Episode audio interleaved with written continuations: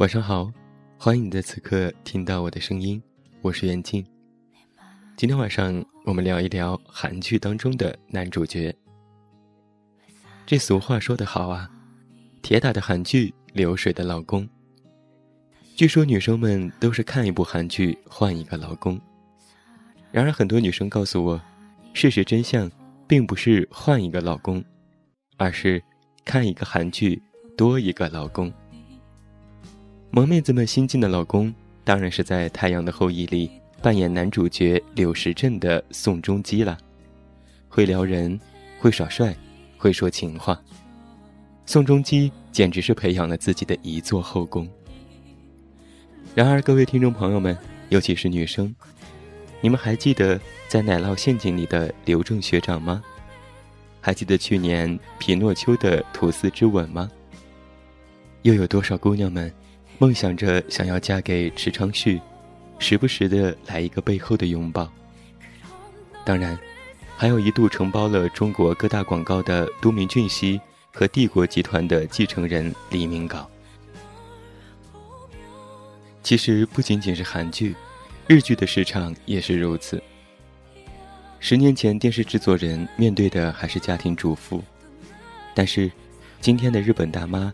都变成了组团去看欧巴韩剧的铁杆粉丝，日剧的受众也渐渐地转移成为一群有事业的三十几岁的独身女性。因此啊，最近几年我们才会屡屡地看到这样的剧名，比如《请和废柴的我谈恋爱》《不结婚》《我无法恋爱的理由》《不屈的女人》等等。肉食女和草食男大行其道。日剧的世界里，已经早就不流行白马王子了。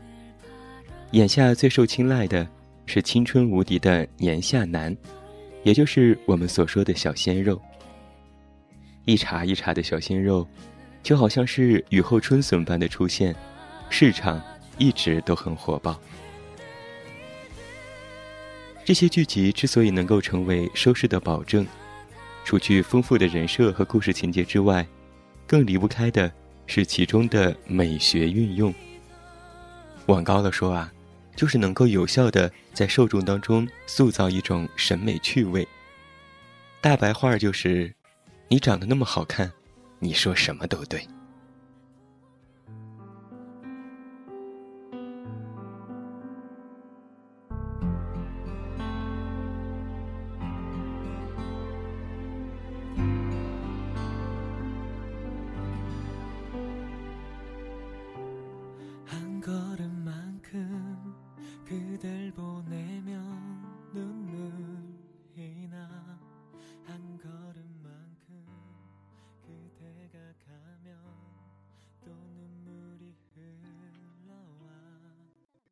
其实，对于男色的欣赏和眷恋，从古至今都是一样的。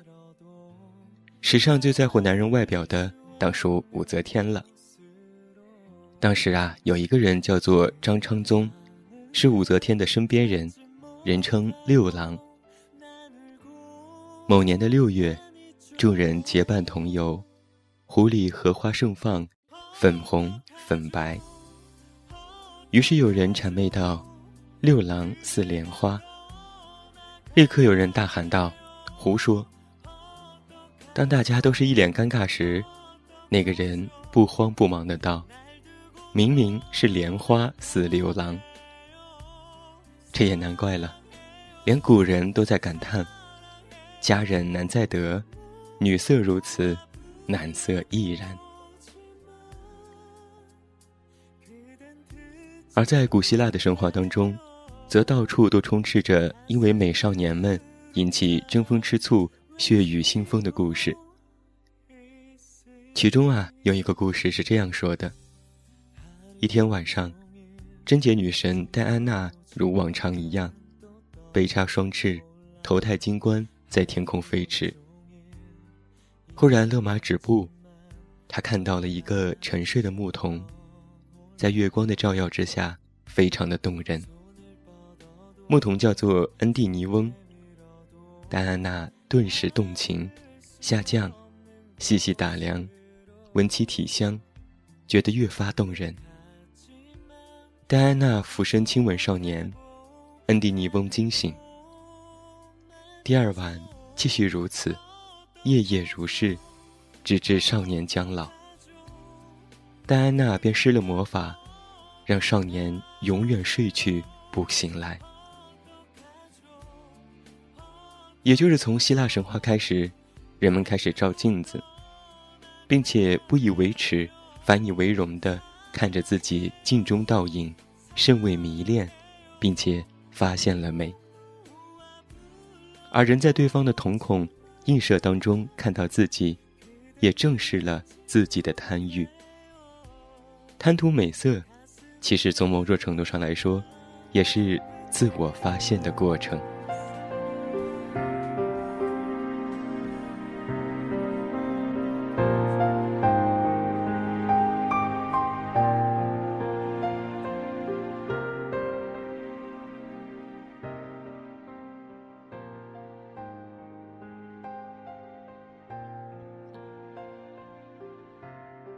我曾经看到某一位所谓的网红段子手，用非常俗鄙的口吻谈到：美女很少在意和评价男人的外表，反而是长得越丑的女人越花痴。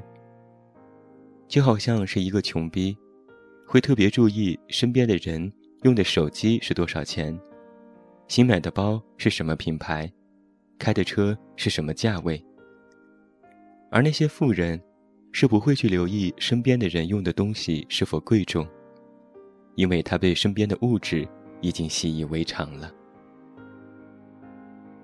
其实这句话相当于是说，如果你长得好看，那么你眼中金城武和高晓松的颜值是一样的。我不管别人美不美，反正都没我美。然而生活当中，不分美丑，全世界的少女。玛丽苏病犯起来，都是一样的。反倒是在女权主义盛行的国家，越是经济独立、思想自由的女性，越是年轻美丽、抱着浪漫关系尝试交往的女性，就越可能看重外貌。一集不落的看完了《暮光之城》的人，也没有资格嘲笑看白衣校花和大长腿的人。那么就让我这样一个资深的广告人告诉你们：颜值再高，拍完照还是要修图；颜值再高，想上镜好看还是要微调。虽然美色大家都爱，但是其中的美是不一样的。可能你喜欢王俊凯，他喜欢张涵予，而你喜欢的宋仲基和他喜欢的宋仲基也是不一样的。美色罕有，精细，值得眷恋。自来好男如好书，人间绝色看不够。想来“男色”二字喊了那么多年，终有一天，当我们看向男人，不再猜测他的背景和经济，而是落落大方的看向他年轻的身体、明媚的笑容，以及标致的脸孔。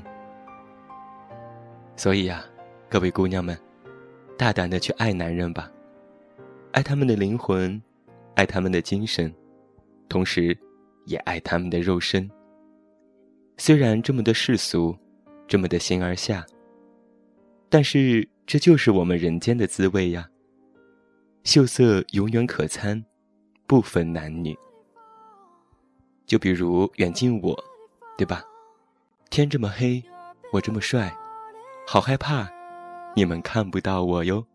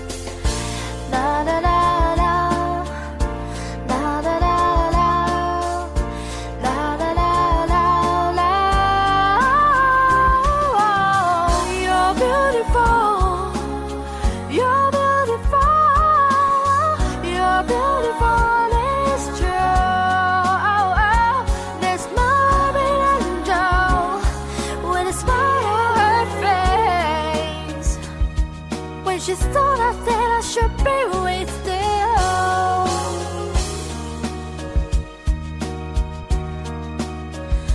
But it's time to.